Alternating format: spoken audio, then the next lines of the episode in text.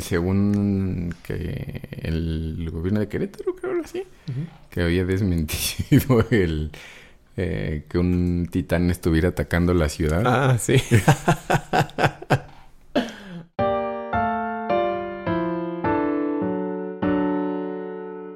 Ah, Estaba viendo el James McAvoy que puso un, una cosa de que hay que enseñarle a los escuincles británicos sobre el imperialismo británico. Para que no nomás digan, ay, qué bonito. ¿Qué les enseñarán a los españoles sobre la conquista de América? Ah, sí, no sé, no sé cómo sea, no sé cómo sea su eh, su temario de esa época. De la cepa española. Changos. sí, quién sabe. Creo, tengo la sensación de en algún momento cuando se hizo lo de lo del Elmo remuncia de bueno, ese Elmo remuncia de que, que la corona española le pidiera disculpas a los pueblos indígenas. Ah. Algo así, como por eso. Creo que en esa época algo, o sea, pues se habló tanto de eso. Sí.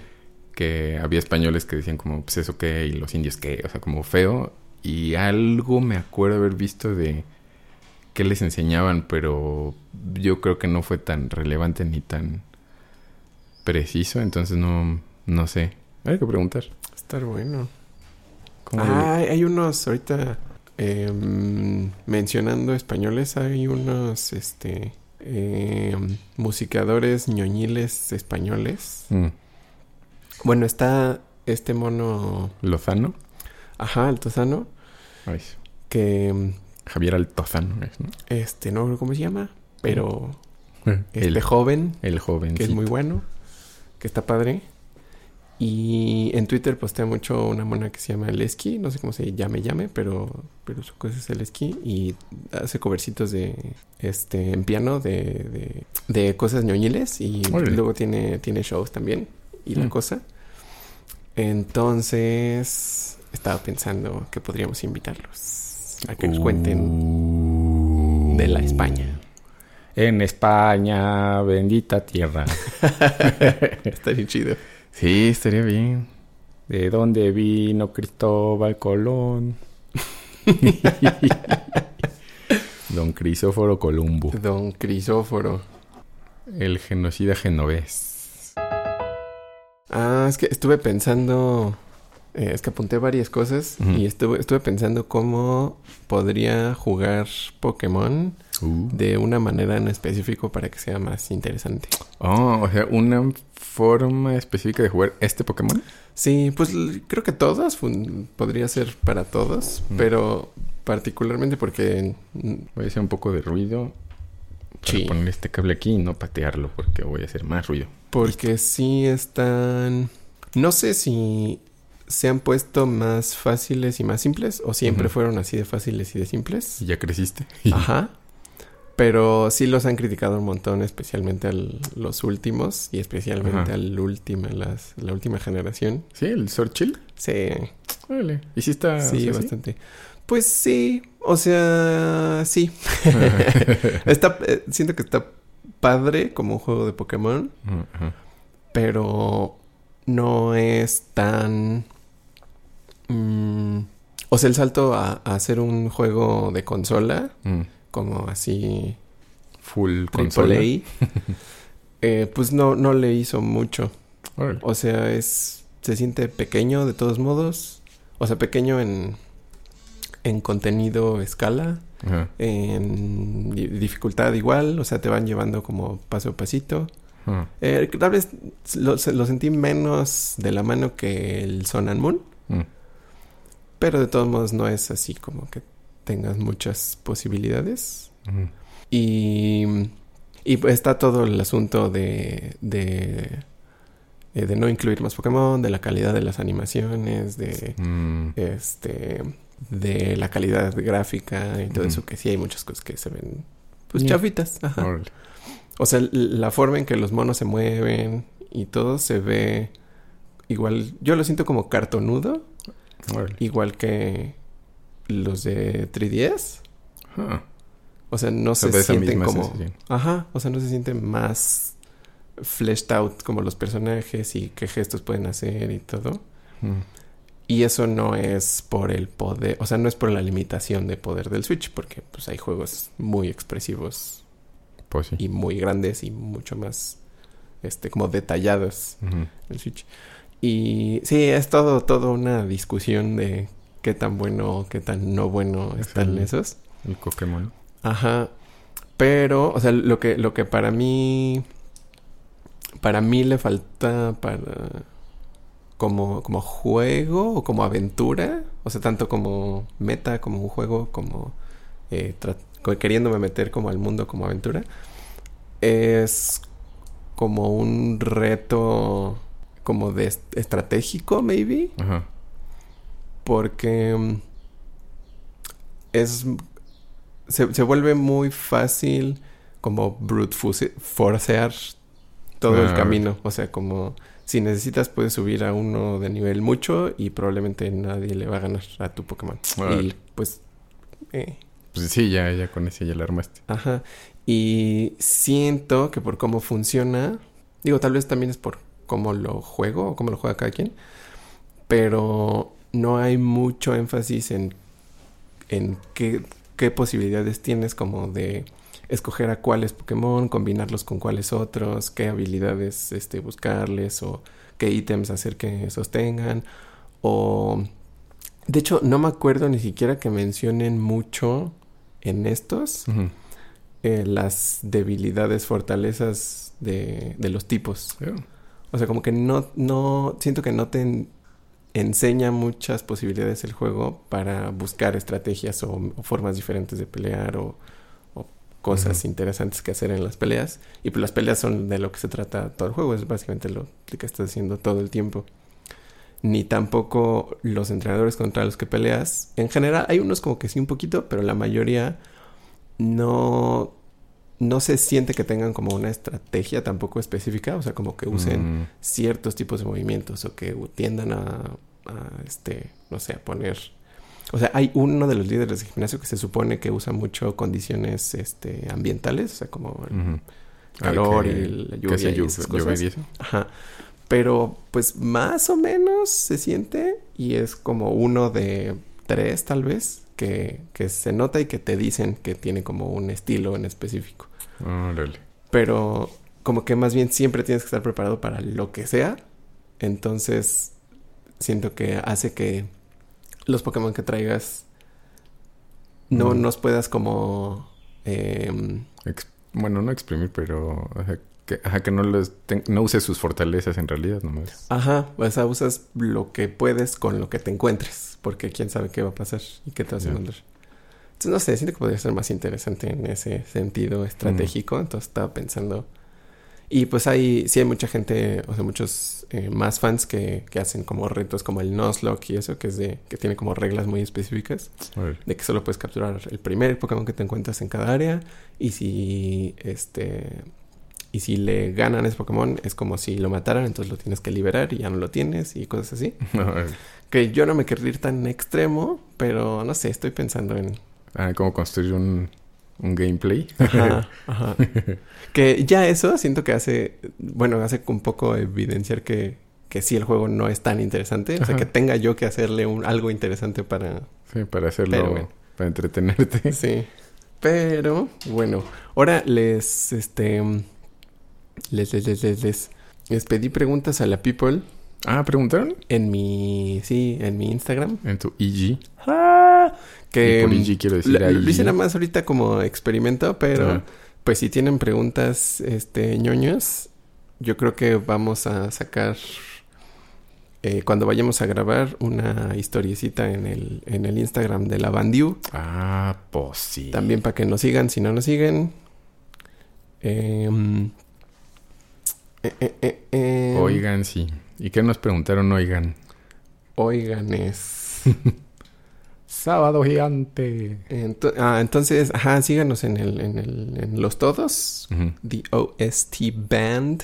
Ah, por cierto, síganos en los todos. ¿Qué les pareció la cumbiamón y qué tanto han Eh. bailado con la cumbiamón? Próximamente en sus plataformas digitales de confianza. Spotify, Apple Music, Amazonia y todas esas cosas que le roban a los artistas su dinero. este. Ahí mero, para que, pa que lo oigan. Ey, para que la pongan en sus playlists. Sí, para ahora que tengan pachanga, echen bailón No cumbia. falte. Este. mm, estuvo bien, pero entonces sí, sí, me preguntaron algunas cosas. Em, Felipe nos preguntó que de qué, de qué iba a ser Mm, y nos sugirió ahí unos temas bien escabrosos. ese mon. Ese Felipe. Algo bien hegeliano. Este. Dice algo que ya saquemos el, el opening de Digimon Tamers. Ah, ver. Ah, del Felipe, sa- saquen la cueva que ando bien eidético, como decía. Este, entonces sí vamos a agregar esa del Digimon Tamers a la lista de Ah, los pendientes. Va que va, excelente. Este, para irla teniendo en el repertorio. Sí. Ah, repertoire. Repertoire. Alex nos preguntó que em, de los shows, como Shows. que en cuál de los eventos nos hab- habíamos como disfrutado más tocar. Uh, ¿en cuál habrá sido? Creo que en el aniversario. en el que fue en Laberinto. Creo que es en el que tocamos full band y que hubo que fue como Ah, como ese estuvo chido, Creo que sí. ese ese estuvo cool. Ese aniversario estuvo cool, sí. ¿Fue el cuarto? Ajá, fue el cuarto. Fue el cuarto. Sí, yo creo que ese. O sea, para mí yo creo que ese. Ha habido otros en donde ha habido momentos padres, pero como en general siento que ese estuvo particularmente Sí. chido. Ajá, creo que todo ese show estuvo bueno. Ajá. Todas fueron. Sí. Estuvo más, más producido y Sí. como... O sea, se sintió más como, como show de banda... De banda local. Sí. banda local no mugrosa. Y de otakus que se bañan. Sí, yo creo que sí. Hace dos Sí. años, tres años iban a ser. Sí, estaba pensando cuántos fueron. Hace tres. ¿Qué vamos a hacer yo este? que- en yo creo lockdown. que- Ah, sí, cierto. Concierto en lockdown. Ah. Hay que sacar unas cancioncitas. Vamos a hacer el, el típico concierto en live. Ey. Eh, yo creo que también ese y hay momentos de otros como el, el Pokémon en el Smash Fest. Ándale, Estuvo sí. bueno. Sí, Ese estuvo bueno. estuvo chido. Y algo, algo en María, en Mariachela también hubo cosas Ha habido- padres. sí, ha habido en Mariachela buenos. creo que ¿cuál, cuál estuvo bueno? ¿Cuál estuvo bueno? Cuando se empezaron como a juntar. Bueno, creo que la de Aladín, el amigo fiel. ¿Y qué otra? Otra me acuerdo que dije, ah, qué chido que, que se animaron. Bueno, las, creo que en las noventeras también que, que se acercaron y eso estuvo, estuvo chidillo al principio. No me acuerdo, pero me acuerdo de Amigo Fiel, creo que porque vi que como que se acercaron. Hakuna Matata también como que funcionó padre. Sí, las, las Disneyosas. También Pablo nos preguntó que si ya vimos el documental del, del de Millie y no lo he visto. No de lo he Milli visto. Vanilli, De Millie Vanilli. el real o los que o los que le hacían.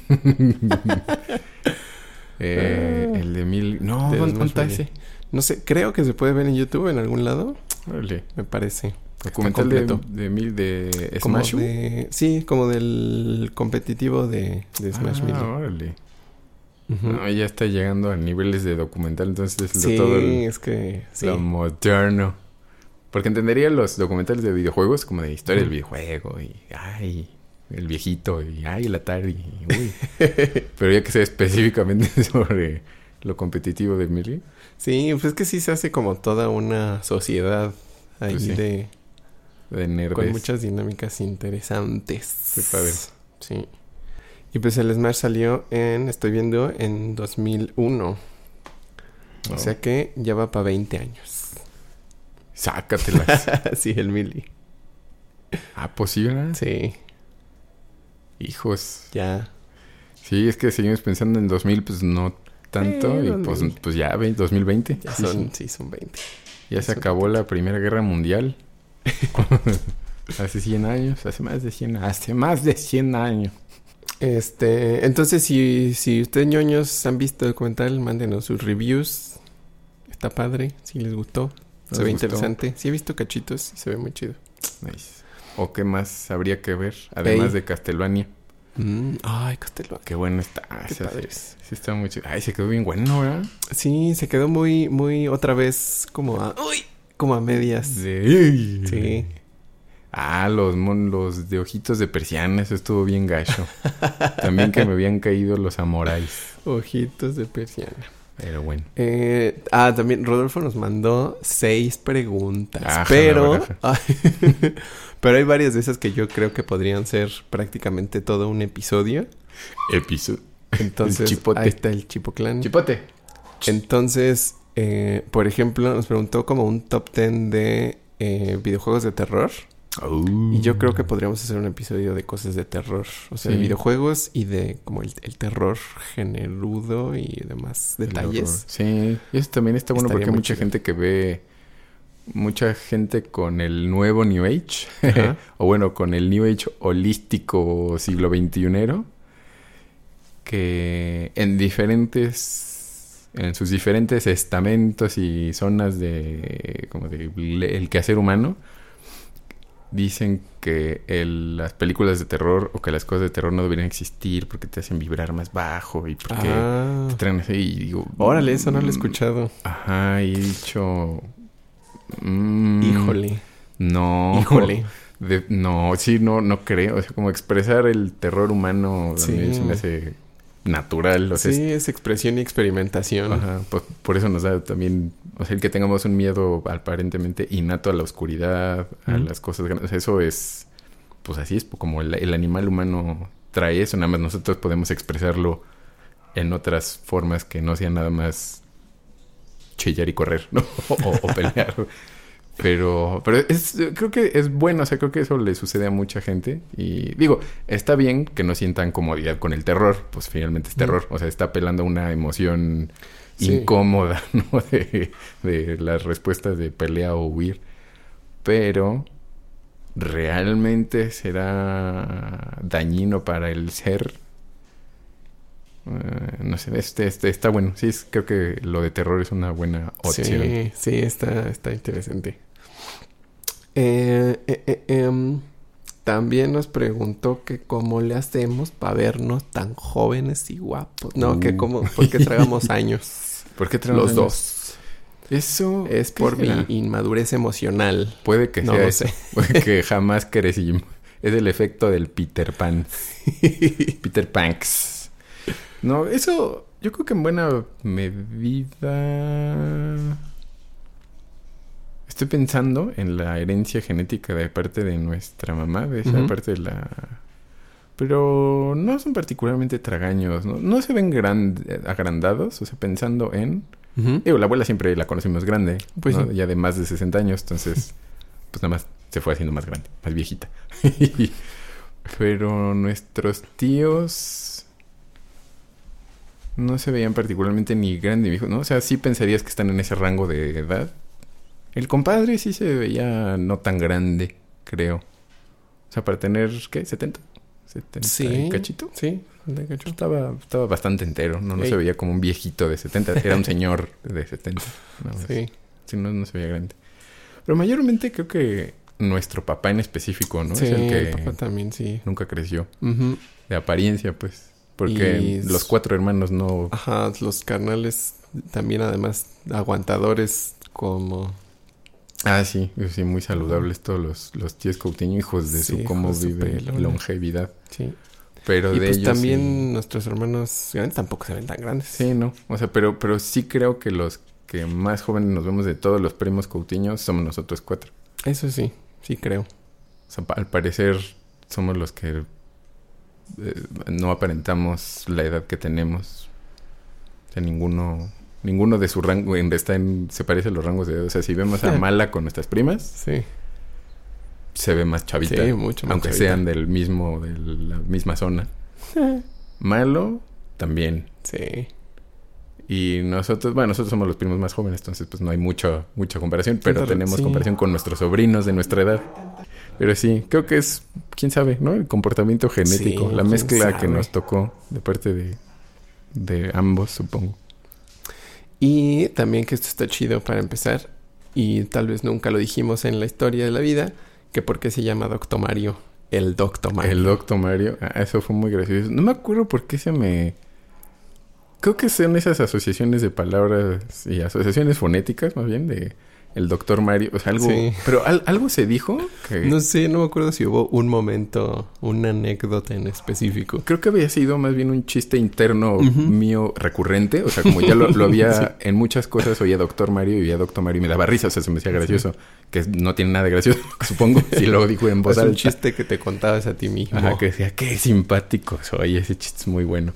Entonces, en algún momento lo dije y quedamos... ¿Cómo fue? ¿Por qué no hacíamos un programa de YouTube? Algo, ajá, como que, al- que hiciéramos algo que se llamara Doctor Ajá, el Mario. Doctor Mario. O sea, ya- fue el nombre primero en realidad. Ajá. Y creo que tú dijiste que por qué no lo hicimos, ajá, como algo, por, de algún, como alguna cosa youtubesca de videos. Ujú. Y pasó el tiempo y seguimos haciendo otras cosas. Y, a- y, y dije como, ¿por qué no mejor lo hacemos un podcast que sea como, es, o sea, como pues justo de este tipo de cosas?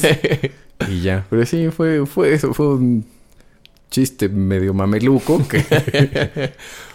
Pero queda chido. Bueno, siento que funciona porque em, en una sola idea eh, contiene tanto la nerdez de geek Mm. como la nerdez de, de estudiar y de investigar y de averiguar cosas y de Sí. volverse más docto. Más doctor. Que Depositario este, del conocimiento Idealmente estaríamos invitando a gente más docta a que nos doctice a nosotros, pero pues, ahorita no se puede, ¿verdad? Sí, ahorita Susano Distancio. Entonces, pues aquí estamos. Y Y. Pero. Entonces, eso también les recomiendo. Gente ñoña que dice qué malas ideas tengo, nunca voy a triunfar en la vida. que. Que por más chafones que sean sus chistes, o sus ideas, o sus ocurrencias, usen sus ocurrencias a su favor. O sea, digan, pues está mamilón o está medio mameluco, pero pues a mí me gusta. Y pues váyanse por ahí. Pues qué chiste, ajá, que les guste. Ya va chorros de gente, no les va a gustar y dirán qué horror, qué horrible. Y para eso ahí siempre va a haber, no van a faltar. Y güey, como en, nuestro, en minutos de que habíamos posteado la el video de la Cumbia Moon, teníamos 5 likes y un dislike. Y dije, no, pues ¿qué pasa? 15% de disgusto. Pero sí, no importa. Entonces, las ocurrencias luego son muy buenas ideas y las dejas, si les Mm, echas ujú. agüita y solecito sí. y airecito fresco y crecen en cosas que ni te imaginas. Está bueno.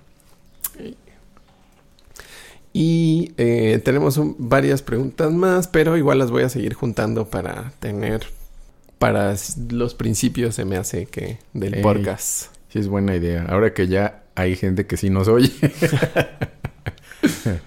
Entonces, para que nos pregunten. pregúntemelo, jefa. Ah, no, ya no. Ya, ya no me Ya pregunten. no me preguntes, ya. Mejor ya no. ¿Qué onda, ñoños? Esto es Doctor Mario, un podcast de la Original Soundtrack Band. Y a petición de Amanda, ahora sí vamos a taclear el tema de la música de las pelis de Studio Ghibli. Que, este. igual que las películas, la- como que la música por sí sola tiene todo un. Followerismo. Bueno, Todo un followerismo, sí. Sí, sí. Que, así es. creo Sí. que con razón, porque sí es Mm. muy buena. O sea, sí, creo que está hecha con ese mismo como como cuidado, mm, este suavidad, amor artístico con el Mm. que están hechas las pelis.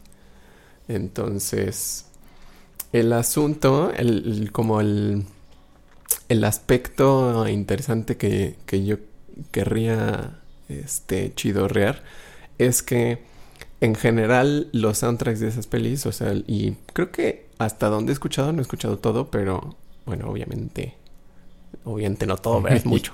Pero hasta donde he oído la música de este señor, de Joe Hisaishi, em, en general es sencilla en muchos aspectos. O sea, no es muy sofisticada y no es muy compleja. ¿Siempre ha sido el mismo? Em, sí, no sé del, así de la totalidad de las Mm. pelis, si 100% son de, son de él, pero, pero él es como él. El mero, el, El mero. reconocido. Sí. Es el, Este- el Hans Zimmer de Estudio Ghibli. Sí, sí, totalmente. Entonces, este. e igual, y también puede ser que me suenan sencillas en el sentido de que usan mucha armonía eh, funcional, Mm, tradicional. O sea, es muy diatónico. eh, o sea, los, los, este. mm, las. ¿Cómo se llama? Las cadencias eh, son recursos tradicionales, o sea, Ujú. suenan a, a música tradicional. O sea, no quiero decir música clásica necesariamente, pero como. O sea, como esos recursos de la música clásica que se empezaron a usar para soundtracks también de películas, Mm, pero películas como de más antes. Ajá. Porque ahorita los soundtracks ya son como Sí, más cosa. Sí, Sí, está- que eso es como toda una cosa que quería Sí. explorar.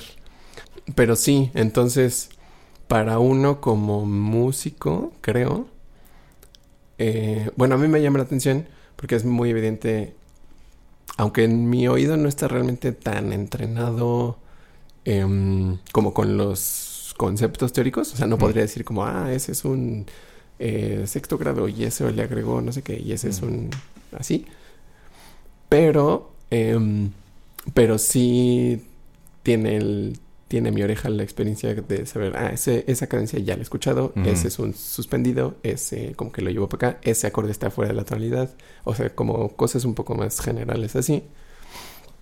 Em, y mucha de la música de este señor es muy diatónica, o sea, es- todo está dentro de la misma tonalidad, tal vez algunos, este, ah, ah, ah, como Intercambiecillo modal. Ajá, y algunos eh, dominantes auxiliares para llevar a otro Mm. lado y cosas así. Pero lo pienso en contraste como con cosas jazzísticas que también me gustan, pero mi oído no está para nada tan entrenado como para en los, las armonías jazzísticas que son tan complejas reconocer cuando ya he escuchado una cosa o no, porque ya son como muchas opciones y muchas texturas y muchas posibilidades de, o sea, como ya son simplemente más notas Sí. y hay más forma de relacionarlas Exacto. unas con otras.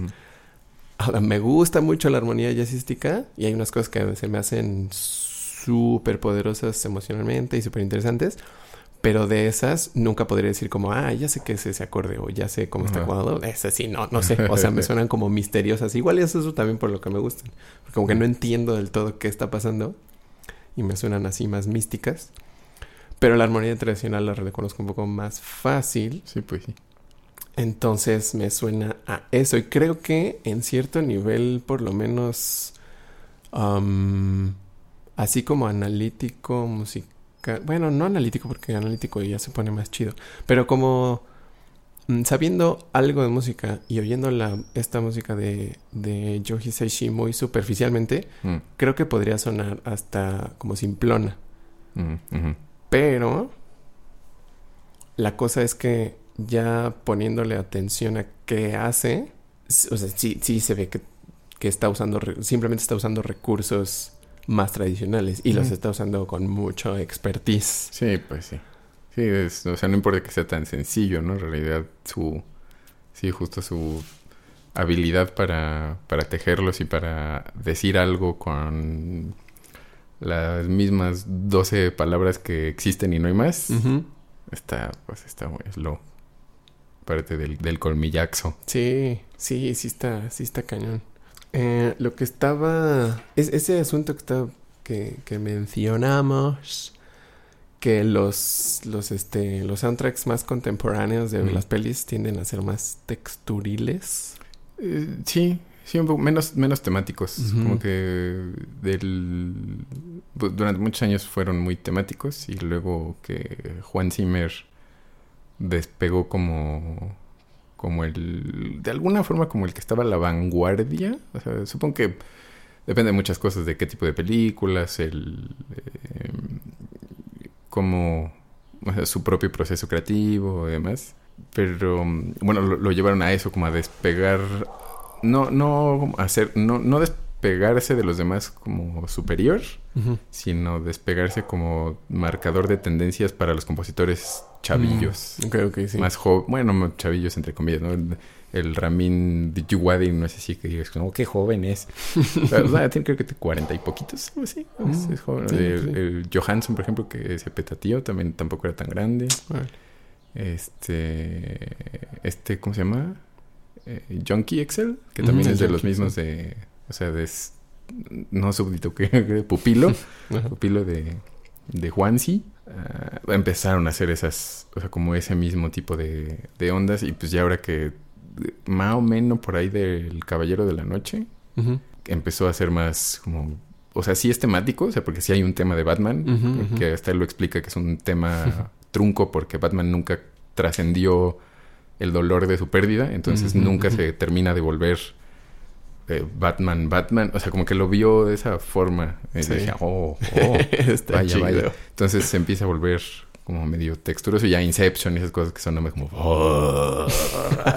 ¿no? Como la, la, la lentitud de Edith Piaf.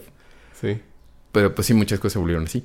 O sea, ya Sí. es como temático. Y creo que también la música de los trailers influyó mucho en eso. O sea, que usaran temp tracks de trailers para los trailers y el clásico y peligroso temp love, que le dicen que se enamora el director del temp track y entonces quiere que suene a fuerzas así. Ah, pu- puedes, puedes, puedes, este, desmenuzarlo de los temp tracks. Vamos a empezar como qué son los temp tracks. Son, o sea, un director si dice, esta, ima- esta escena me la imagino con una música como de, como en esta escena de Piratas del Caribe, hace cuenta. Entonces, eh, al compositor le dicen que quiero que suene así, más o menos. Entonces el compositor dice, ah, ok, entonces con esa misma emoción, o estas cosas, esta subida, digo, ya, eh, digamos, es como comprar un traje y, y ajustarlo a la medida. Dices, bueno, como con este, eh, con estos parámetros, puedo armar esta musiquita y con este estilo más o menos. Digo, uno como compositor pues no quiere nada más copiar y pegar el estilo, o sea, uno se quiere expresar como artista. Entonces lo intenta, pero el director dice, no, es que pues no, no suena. Entonces a muchos los forzan a hacer algo extremadamente parecido. Al- Y algunos muchos compositores incluso usan sus propias músicas como temp track sin saberlo. El director dice, es que esta película, dice, pues es que yo hice la música de esa. Entonces, como, ¿para qué la vuelvo a hacer si ya la hice? Sí, pues. Entonces, a la hora de estar haciendo la película, el director y el editor, que tienen que ver y ver y ver y ver y ver y ver mil veces las escenas y las películas, pues se les, después de ver tantas veces la escena con la canción que pusieron de track temporal, de temp track, pues ya se acostumbran a que suene así. Entonces, si suena diferente, ya no les gusta, ya no les claro. emociona, ya no funciona. Entonces, eso, o sea, le dicen el temp love, que se quedan ya con la idea de que esa es la música que debería ir y hacer algo semejante, pero que no sea fusil y que te deje expresarte, pero que tampoco se vaya como hasta allá, eso está muy latoso. Sí, sí, está muy perro. Y, y creo que lo que sucede también mucho en los... es- eso sucede por los, los trailers, los avances de las películas, que usan mucho o sea, música para trailers que suele ser muy intensa, muy poderosa, como si hubiera tres o cuatro orquestas al mismo tiempo, o sea, tres o cuatro secciones de violines, el triple de secciones, o sea, wagneriana así enorme. Eh, entonces, a la hora de grabar, por ejemplo, pues es más complicado porque hay que grabar, hay que triplicar tomas para que la orquesta suene o cómo te las arreglas, bla, bla, bla, bla. O sea, ya bueno, eso vuelve logísticamente más difícil, pero en cuanto a sonido, pues entonces todo se empieza a parecer música de trailers, que es, por ejemplo, que... O cosas medio genéricas, que es como, pues es emocionante, ¿no? Es una escena de acción. Pero, meh, que es, por ejemplo, lo que sucede también con Brian Tyler, que es el que hizo varias de las... sí. de las... de superhéroes, de las Sí. de Marvel. Entonces, pues Sí, sí, es o sea, sí suena, pero... Ajá, pero... meh. O sea, de eso a los temas de Batman... el- al de Danny Elfman, al de este mismo Juanzi, o el tema de Superman de John Williams, eso que son, los oyes y es, ah, sí, es esto. O sea, puedo saber que es Superman, puedo saber que es esto.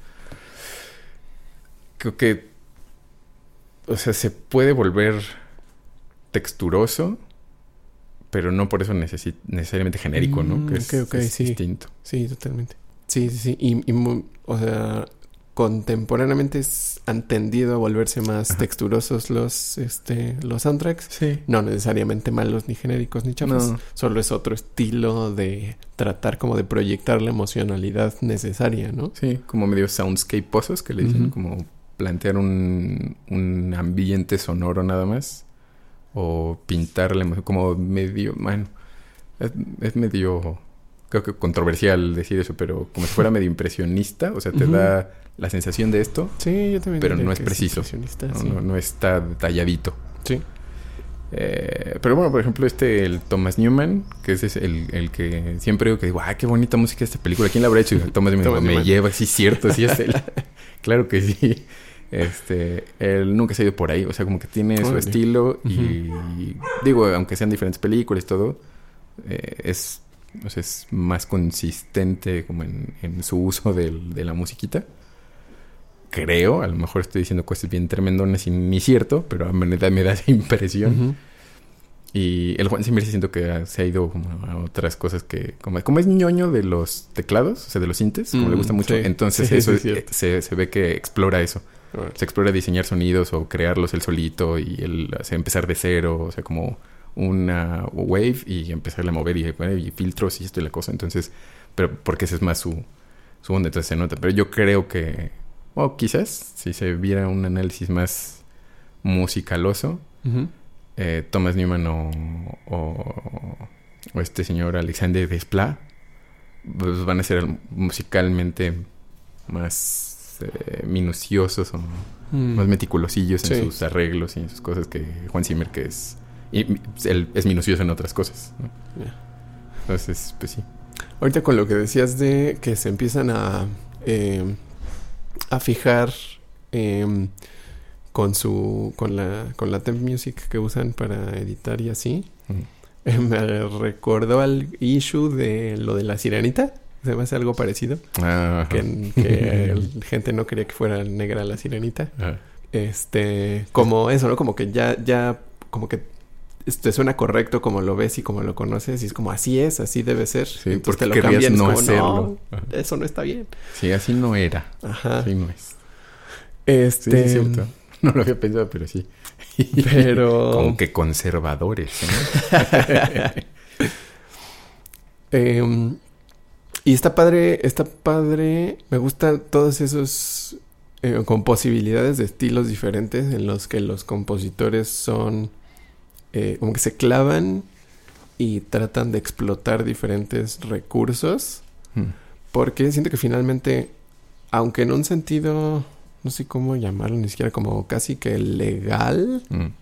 de la música, la, la definición como técnica de lo que es la música es eh, la melodía, Ajá. ¿no? O sea, como eh, con propósitos de como de copyright y de cosas, o sea, lo que puedes decir que es la composición eh, es eso, tal vez, esas Mm. notas, esa combinación de notas melódicas en específico. O sea, el punto es que lo que es la música son todos los factores juntos. Entonces, siento que a veces puede haber una como un prejuicio contra algunos de esos aspectos, Mm. como que esos no son los importantes, o sea, como que eso no es el arte, o como que eso no es la creación. Eh, como creo que no mucha gente podría eh, como concebir o considerar que eso que dices como de Hans Zimmer, que eh, se clava en, en los sintes y en, en diseñarlo y en moldear el sonido y eso. Eh, creo que no muchos lo podrían, o sea, se imaginarían que eso es parte de la música, o sea, como que eso es parte de la creación artística de, de Hans Zimmer. O sea, en un sentido muy como técnico ya, ¿no? Podría decir, ah, pues son las notas, ¿no? Los acordes, maybe. Eh, y en ese sentido, incluso el, el tema este de Batman, pues es una nota y luego un acorde, ¿no? Y Ajá. ya, o sea, son máximo dos acordes. Chiri. Ajá, y si vas a, si uno quisiera como analizar y gra- como calificar la música según esa complejidad en particular, Mm. pues hasta eso es como, pues qué, ¿no? Tiene dos acordes, dos acordes, ¿qué? Ah. Pero pues la cosa es de dónde salieron y en qué momento los usa y con qué instrumentos y con qué dinámica y todos esos detalles creo que pueden de repente, mm, bueno, según como la, según el juicio, Mm, eh, pueden como eh, omitirse como parte de la, de la música o de la composición. Mm, Y, o sea, pensando en ese tipo de cosas, de cómo todos los aspectos forman parte de la cosa, eh, o sea, analicé tantito de algunas piececitas de del Joe Hisaishi, del- creo que Mm. de los temas como algunos de los más populares. Y, o sea, sí estaba viendo cómo, o sea, efectivamente muchos de los de las armonías que usa, por ejemplo, son muy sencillas en Mm. cierto sentido. Este, pero la forma en, o sea, cuál es específicamente la progresión o cuál es el movimiento del bajo o con qué instrumento se está haciendo eso, pues le dan un buen, un buen, un buen de, de profundidad y contenido mm, que no sería como apreciable o, o, este sí que no sería como apreciable si pones como estos son los acordes no pues pues ver esos acordes y es como ay pues son unos acordes super X Do, fa, sol. Ajá. Este, mm, por ejemplo, deja, deja, voy a, voy a, tengo aquí el pianito. Ah. Eh, deja, reviso uno de los, un temita de, de Laputa, de Castle in the Sky. Ah. Déjalo estudio tantito, porque ya no me acuerdo. Está bien padre, que además, sí, sí, creo que si pensamos en los que son como los temas musicales, o sea, tanto los temas dentro de la película de algunos de los personajes, o el que es como, em, como la canción de la Mm. película que tiene letra y al final la cantan o algo así, obviamente son mucho más cancionudos, ¿no? Tienen una estructura más cancionil. Em, y este temita de, de Castle in the Sky em, ajá, es una canción, entonces tiene, tiene voz y letra. Y creo que por eso mismo y por tener esa estructura, estos temas de estas pelis y este señor también son muy... O sea, como que el hecho de que tengan una melodía y una estructura eh, como familiar, como cuadradosa, Mm, también siento que lo hace muy fácil que nos lleguen, o sea, como que recibamos lo que nos están diciendo, porque tenemos ya esas estructuras por la cultura en Pues la mente. Entonces, y esta está, ahora verán, voy a tocar este cachito.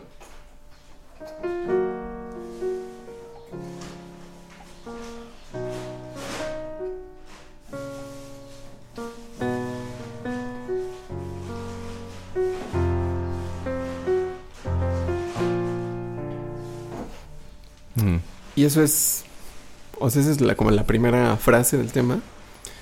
Y pues todos los acordes, excepto dos que son eh, como dominantes auxiliares, son dentro de la tonalidad. Está en mi bemol menor eso, por lo menos. Pero siento que parte de lo que lo hace mm, como Padre Uris es el- la cosa del bajo que va, que va bajando y va bajando. mm, O sea, este...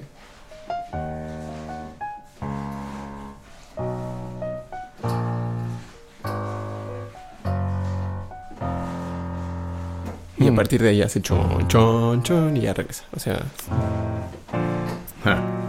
Que también es re- muy recurso de teatro musicaloso, ¿no? Ese... Sí. o sea, ba- bajar el, el bass como con la escala, más o menos. Ajá, ajá. Sí, todos son, o sea, simplemente está bajando el bajo así paso por paso a través de toda la escala. Pero siento que sí le da como un hilo dramático padre. Sí, sí. Y este, y la mayoría de esos acordes son tal cual el acorde que le, respon- que le corresponde al bajo. Excepto uno que se me hace un medio sospechoso porque el acompañamiento no es del todo claro. Ah. Pero casi todos esos acordes son, o sea, si es mi bemol, es mi bemol menor. El bajo pasa a re bemol y es re bemol mayor. Mm. Pasa así, bueno, como a do bemol y es do bemol mayor. Y es el si bemol y así, o sea, los acordes son esos acordes. Ni siquiera está haciendo así nada muy espectacular. Y hasta que llega al fa, que se lo hace como fa mayor para que resuelva al si bemol, que el si bemol ya es el quinto grado, que Y lo hace mayor para resolver bemol. otra vez al mi bemol. Ah, Este. Pero, o sea, es algo muy sencillo, pero en la pieza funciona muy padricísimo mm. y te lleva y te mueve para ese lado. Y pensando como también en, en, en cómo estas cosas, muchas de estas cosas son recursos, o sea, son eh, parte del vocabulario del compositor. Hay un cachito de también de mm, mm, mm, ¿cómo se llama? One Summer's Day, creo, el un temita importante de Mm, este de Chihiro mm, que usa justo esa misma secuencia. O sea, empieza en, en, en la tónica de, de una tonalidad menor y el bajo va bajando. Que ahí sí los acordes no son justo lo que dice el bajo, pero el bajo hace ese mismo movimiento. Este. Y para un efecto parecido, pero incluso, o sea, utilizado simplemente en otro lugar, en otro momento, con otro instrumento. eh, porque el acompañamiento este de, de La Piuta de Castle in the Sky es como. Tiene unas. em, que serán como algo marimboso y como unas cuerditas, eh, te digo, como un poco ambiguas, como que no señalan la armonía como tan claramente. Y en, cuando en el cachito de, de One Summer's Day usa ese mismo, pero eh, con el pianito agudo, como en unas octavas más para arriba. Entonces, incluso si notara, o sea, si alguien, alguien, nosotros notáramos que está usando básicamente la misma secuencia y el mismo recurso,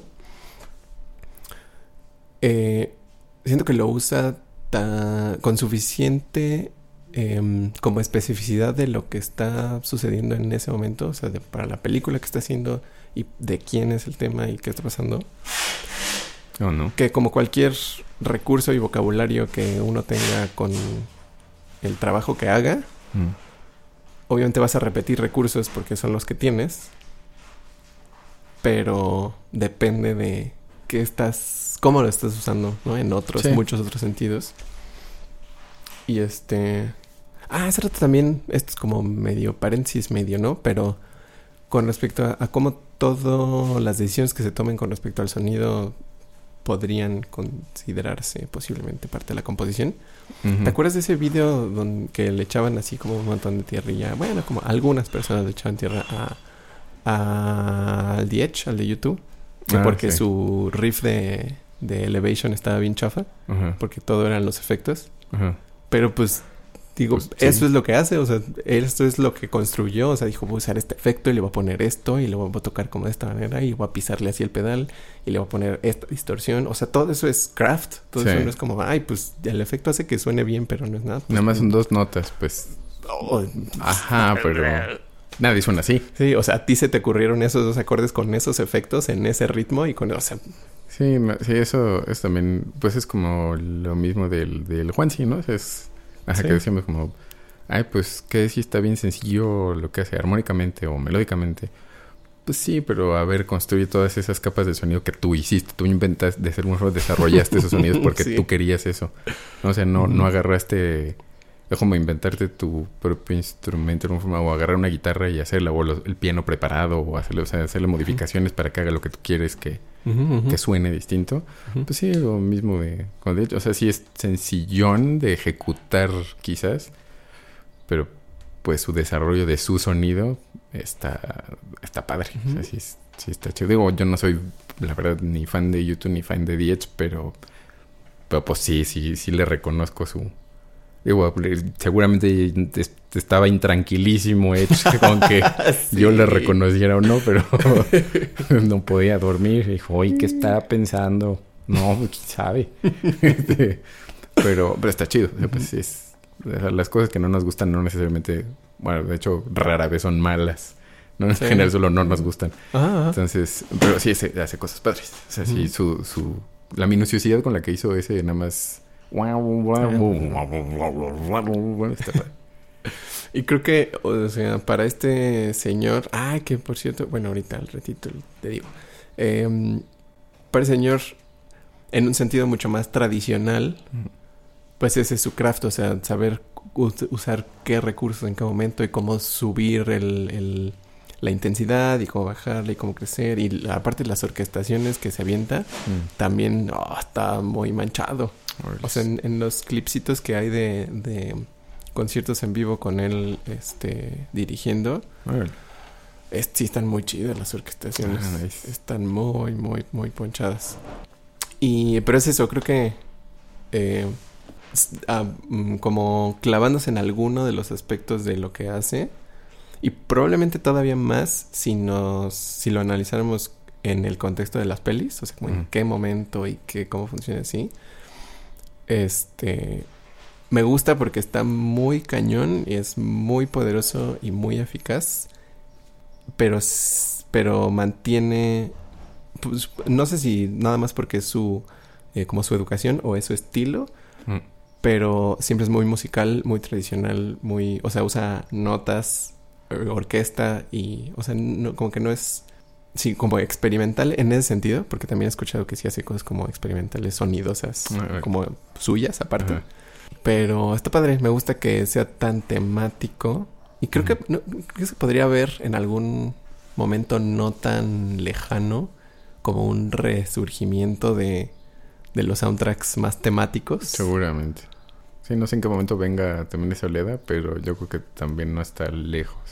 O sea, ya, ya han pasado pues muchos años de, de texturizaciones y cosas sintéticas, entonces me van a decir como, ay no, pero es que los temas de antes, de, de hace tantos años, ¿de cuándo? Del 95. ¡Ah, no manches!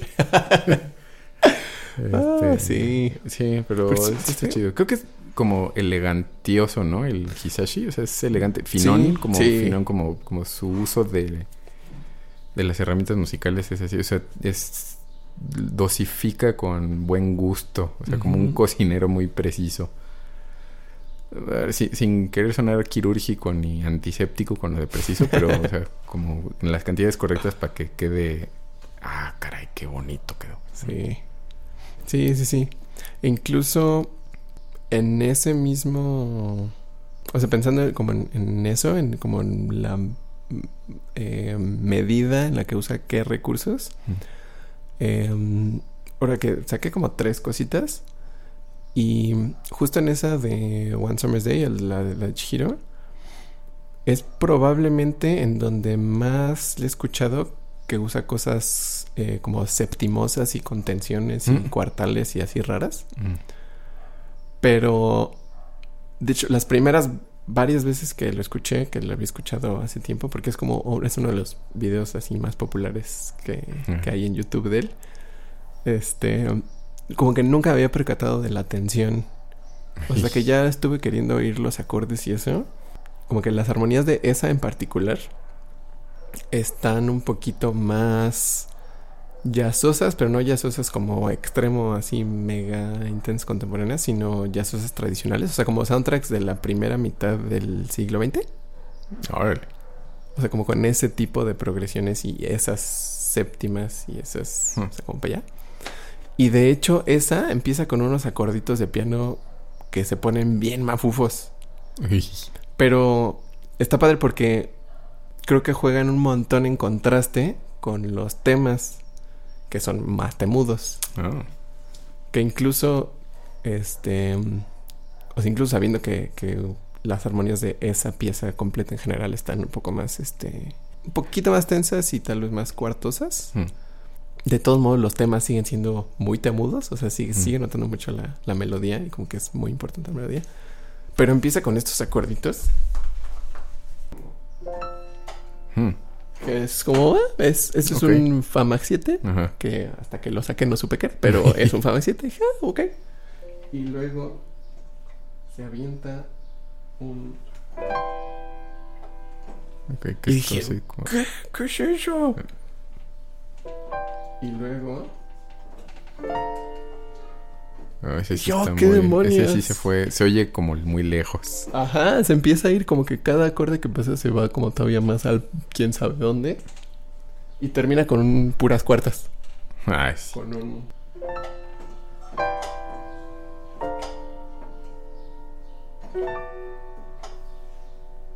Órale. Y esas son puras cuartas. O No, sea, pues sí, el- sí. acordalmente, quién Sepa sabe Dios qué qué es. es porque... Sí, no, son cuartas. Y los dos en medio son como...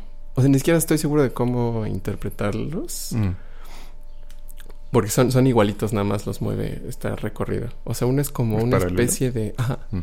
Como una especie de mi menor 7. Mm. Pero la cosa es que tiene como un bemol 6. No. O sea, tiene un do hasta arriba, además. Y la- las voces de hasta arriba son cuartas también. O sea, hace do, sol, re. Que será como bemol 6, 3, 7. Ajá. Y esa misma estructura, el siguiente es, o sea, lo mismito, pero sobre el re. Ok. Pero entonces queda ese, o sea, tiene un si, que sería como la quinta, Ajá. y hasta arriba tiene el do. O sea, tiene ahí una novena bemol, así. Pero no se oye, no se oye. O sea, acomodado así y en el contexto y con el piano así y todo, no suena. Sí, sea, no está el espantoso. golpe. Ajá. Siento que suena súper mágico, místico. Mm.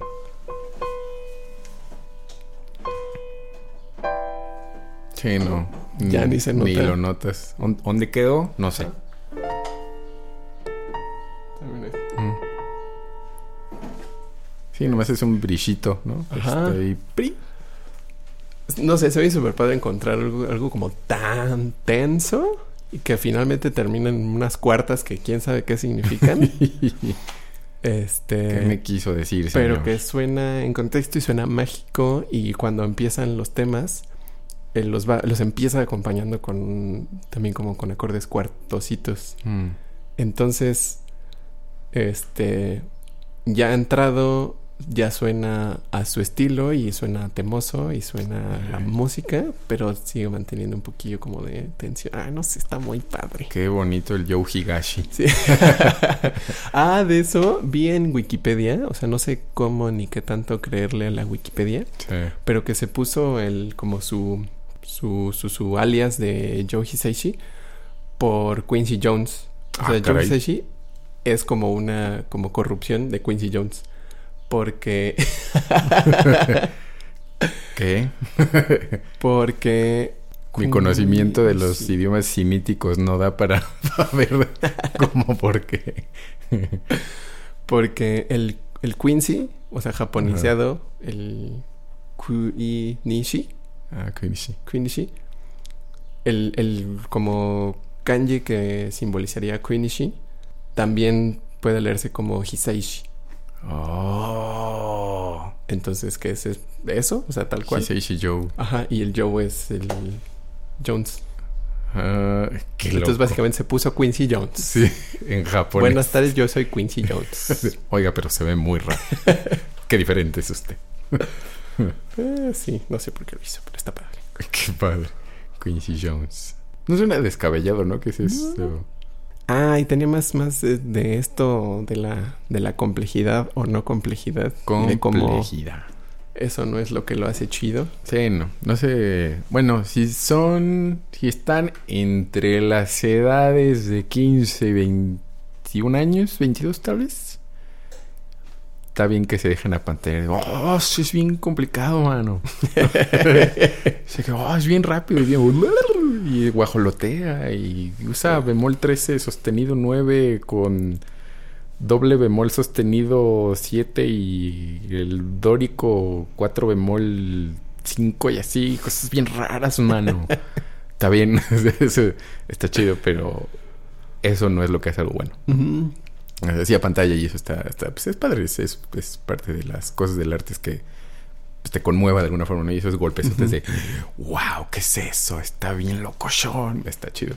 Pero no hay que tomarlo como norma de medida, como regla de esto vale la pena o no, porque es simple o no.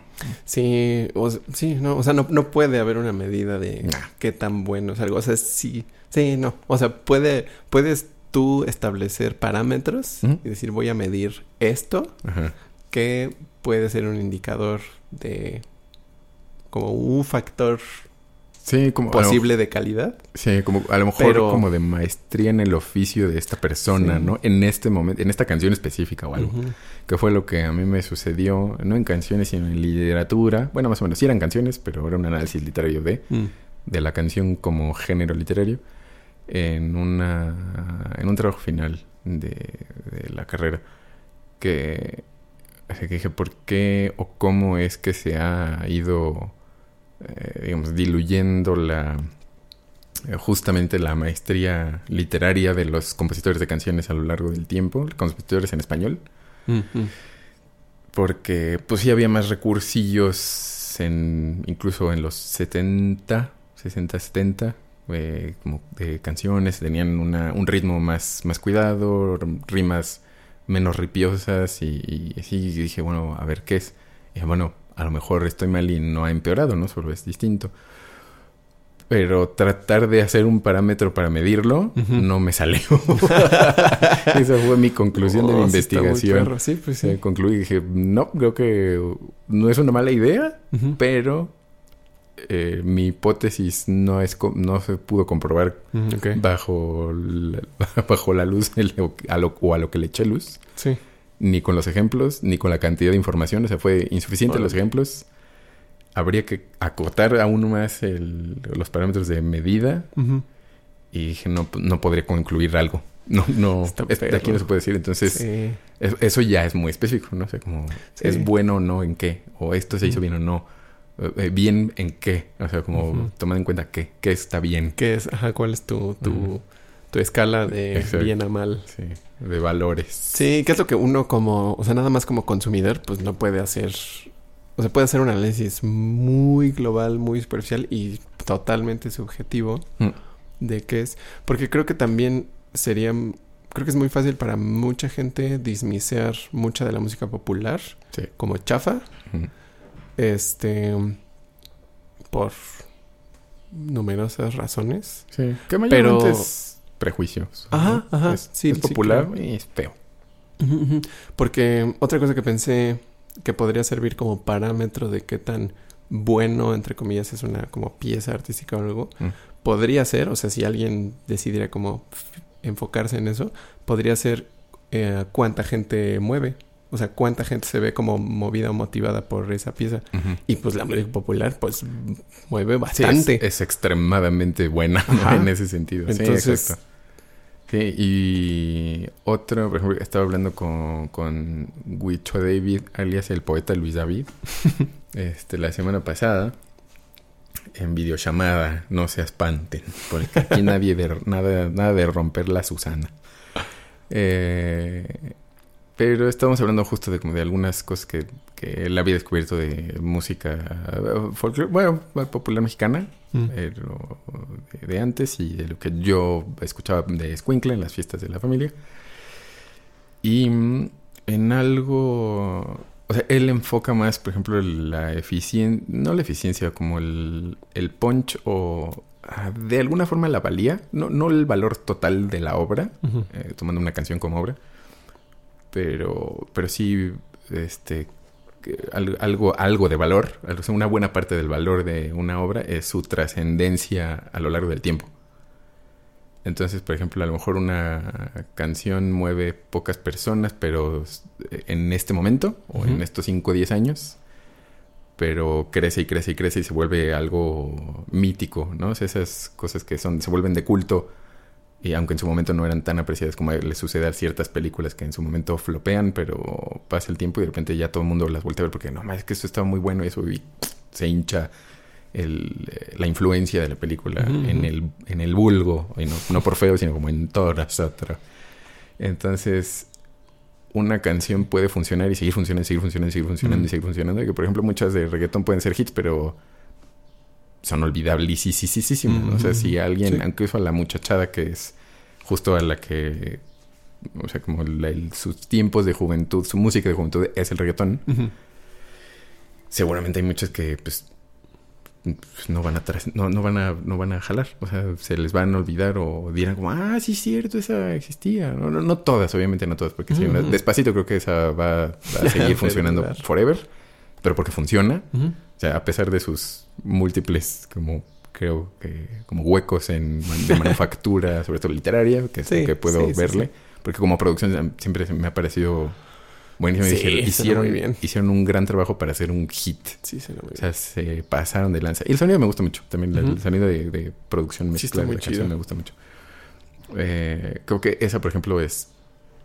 O sea, nos guste o no, no va a ser olvidable. O sea, esa va a seguir y va a seguir. Y cuando estos, los squinkles se casen, va a estar en sus bodas. Y cuando pase, y sus hijos le van a oír. Y eso, o sea, eso... Lo más probable es que sea eso. Aunque no sea de las canciones como... Que se tengan con tanto cariño como de... Wow, qué rolón, qué buena rol. Qué, qué emocionante, ¿ok? Pero... como dices, mueve, va a mover mucha gente a, a lo largo de la historia. Entonces, ajá, como es fea, es horrible, es chafa. Mm, ¿Desde dónde? Sí, sí, que es lo que, lo que discute el, el Adam Neely en, en su video este de El peor solo de jazz de la historia. está bueno ese video. que sí, sí Y pueden sí verlo. está muy malo ese solo. Aviéntenselo, el solo está muy feo, sí está muy culé. Sí. Pero está padre cómo analiza por qué está malo en realidad y no es porque... O sea, el solo básicamente es una nota eh, con el más o menos mismo patrón rítmico, sí. todo el solo. Este... Y creo que ajá, para, para mucha gente podría ser fácil dismiciarlo porque, ay, pues nada más está tocando una nota, ¿Eso ¿no? qué? Qué chafa, ¿eso qué? Pero el Adam Neely se pone a, a analizar el, el contexto histórico de ese estilo de tocar en específico, que significa algo, que es algo que, que, que se utilizaba de cierta manera y tenía un efecto súper ponchado eh, emocional, artísticamente. Y además fue influencia de un montón de gente. Ajá. Y sí, o sea, tiene mucho, mucho que exprimírsele. Y hasta el mismo artista, ¿no? O sea, que ese artista también, Sí. qué hizo, qué no hizo, por qué lo habrá hecho, con quién se juntaba, cómo, cómo lo hicieron, cómo lo grabaron. Sí, sí.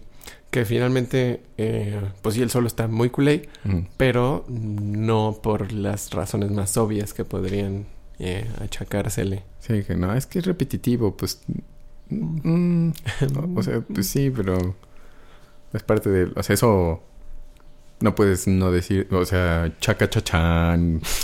¿No es Sí, repetitivo? la cosa más repetitiva de la historia. Un tiburón... Chun, chun, chun, chun, chun, chun, chun, chun, chun, chun. ¿Es repetitivo? ¿no? O sea, es... Sí. mm, lo repetitivo no es. Ajá. Sí, es lo más evidente, pero no es eso. Ujú, ujú.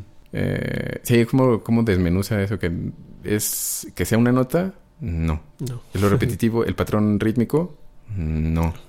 Son las variaciones que casi no haya variado, que haya variado poquito. No, sino más bien como que lo que dice que se siente que no sabía, no se aprendió el patrón exactamente, es medio y por intuición medio repetí algo Ujú. Y se siente no preciso. Se Sí, siente se que siente inseguro y no a propósito. Sí, no a propósito. Ni la afinación. La ni nada. afinación. Entonces, ajá. Está padre. sí, sí, sí es... sí, O sea, una, una vez más, está bien que no guste, ¿no? Que es como, eso no me gusta, se oye feo. Eh, está, está chido, no me gusta. Y lo oigo feo. Pues así es eso del subjetivismo. No como lo del de chiste de Scooby-Doo de la objetividad. Veamos quién está debajo de la máscara. Subjetividad.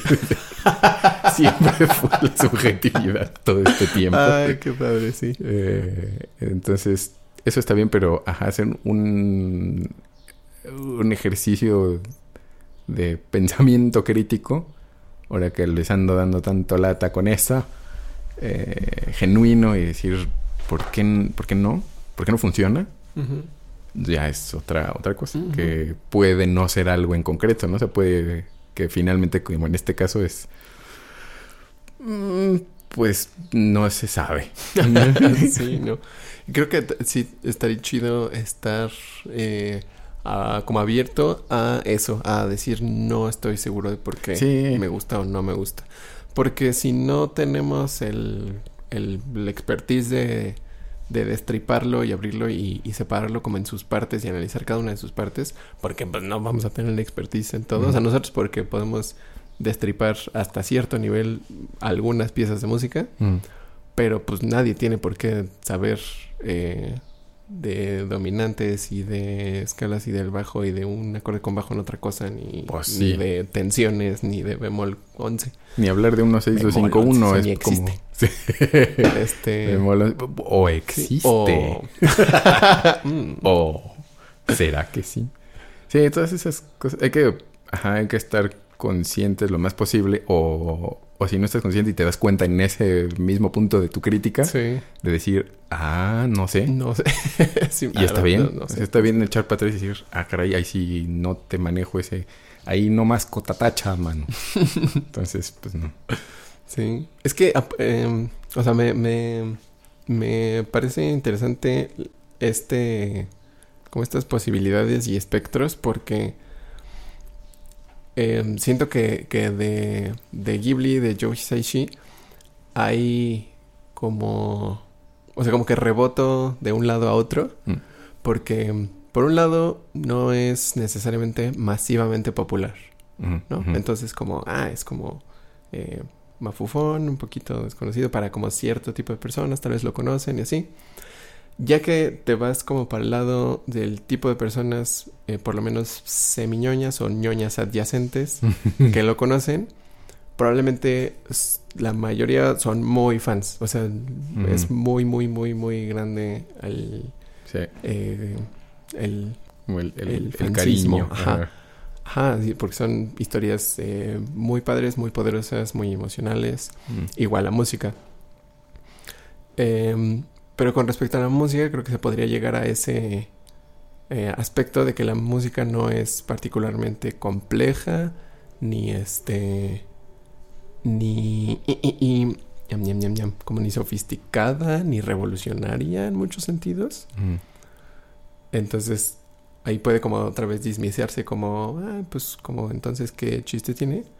Pero tratando de hacer el análisis como deliberadamente subjetivo de cómo se siente y cómo funciona en el contexto de la creación. O sea, funciona muy bien. Y si a ese le agregamos el análisis técnico Mm. de todos los recursos que usa este señor en todos los niveles, o sea, desde la composición, la melodía, la instrumentación, la orquestación y, y la emocionalidad que se viene manejando el señor, Hmm. eh, pues finalmente también está muy chido, está muy poderoso, eh, que tampoco quiere decir que le tenga que gustar a todo el mundo. Ajá.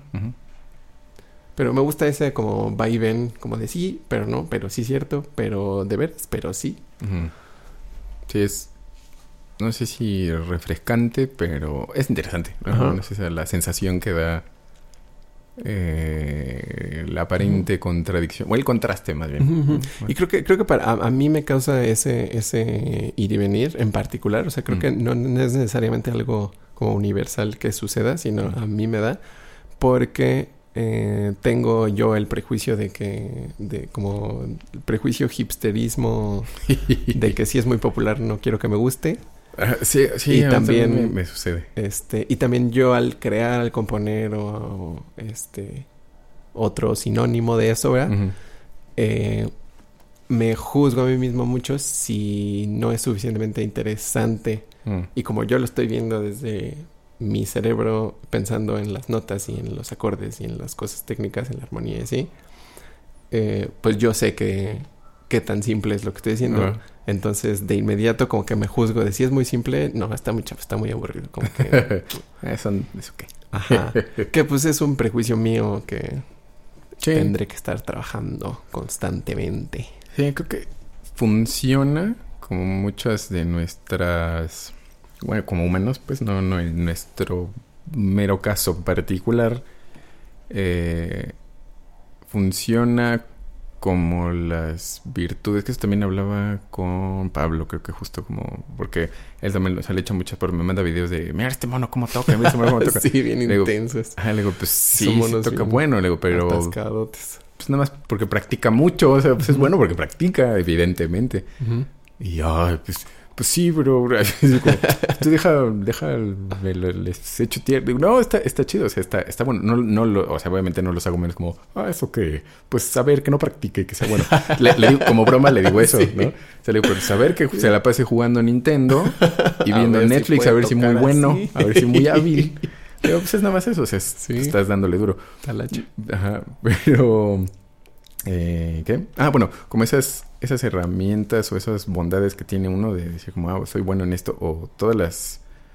eh, o sea, uno mismo, las habilidades y las fortalezas de uno son las mismas debilidades, o sea, no hay... Mm, siento sí. que las fortalezas no es la diferente a la debilidad, siento que son la misma cosa, nada más en diferentes contextos. Ah, o- eso está muy chido, sí. o sea, me parece que en realidad es así. Sí, yo también. Eh, tanto en habilidades de oficio como en habilidades emocionales y de vida, creo que son la misma cosa. Nada más eh, como a la hora que la moneda en el aire va dando vueltas, si cae en un, o si va a un lado, pues te va bien, y si cae en el otro, pues esa misma cosa te da en la torre. De la torre, sí.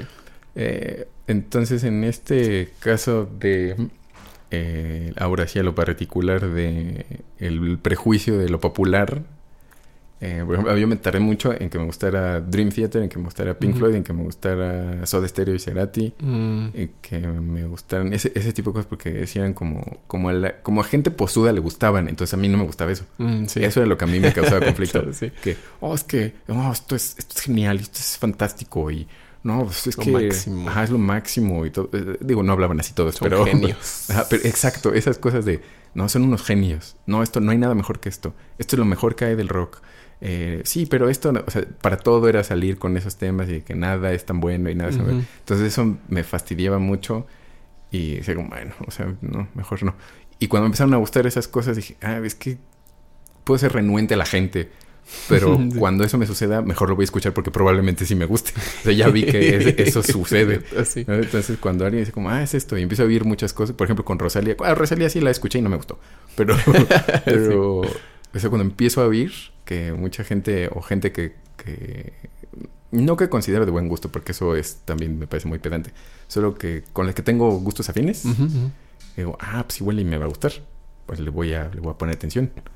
Eh, y pues sí, me encuentro de vez en cuando cosas que me gustan pero- y otras que no, pero, pero ya prefiero, cuando me da esa sensación de, de rechazo inmediato de porque es pop o porque es gente medio mamuca, Ujú. digo, pues lo voy a oír, ¿verdad? Ya sé que, o sea, siento primero como, "Uh, está bien. Entonces, porque o sea, creo que en ese, o sea, sirve como parámetro también de medida de por dónde acercarte a esa experiencia nueva artística. O puede ser una limitante para quedarte también persiguiéndote a ti mismo, ¿no? De decir como, esto es demasiado simple, no me gusta. ¡Ah! También eso, Sí. pues ya, se vuelve una jalada de water ahí, y no sales.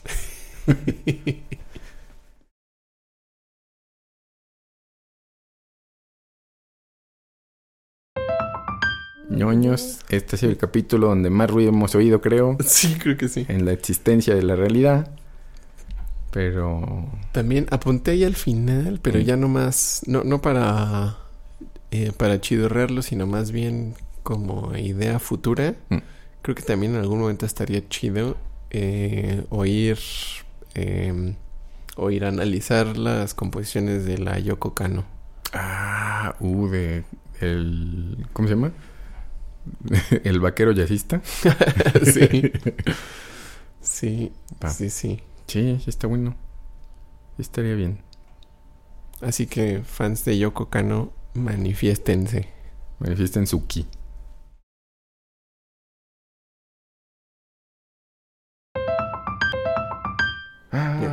Thinking about you. Ti, ti. ¿Cómo se llamaba el éxito de Milli Vanilli? Me estoy tratando de acordar.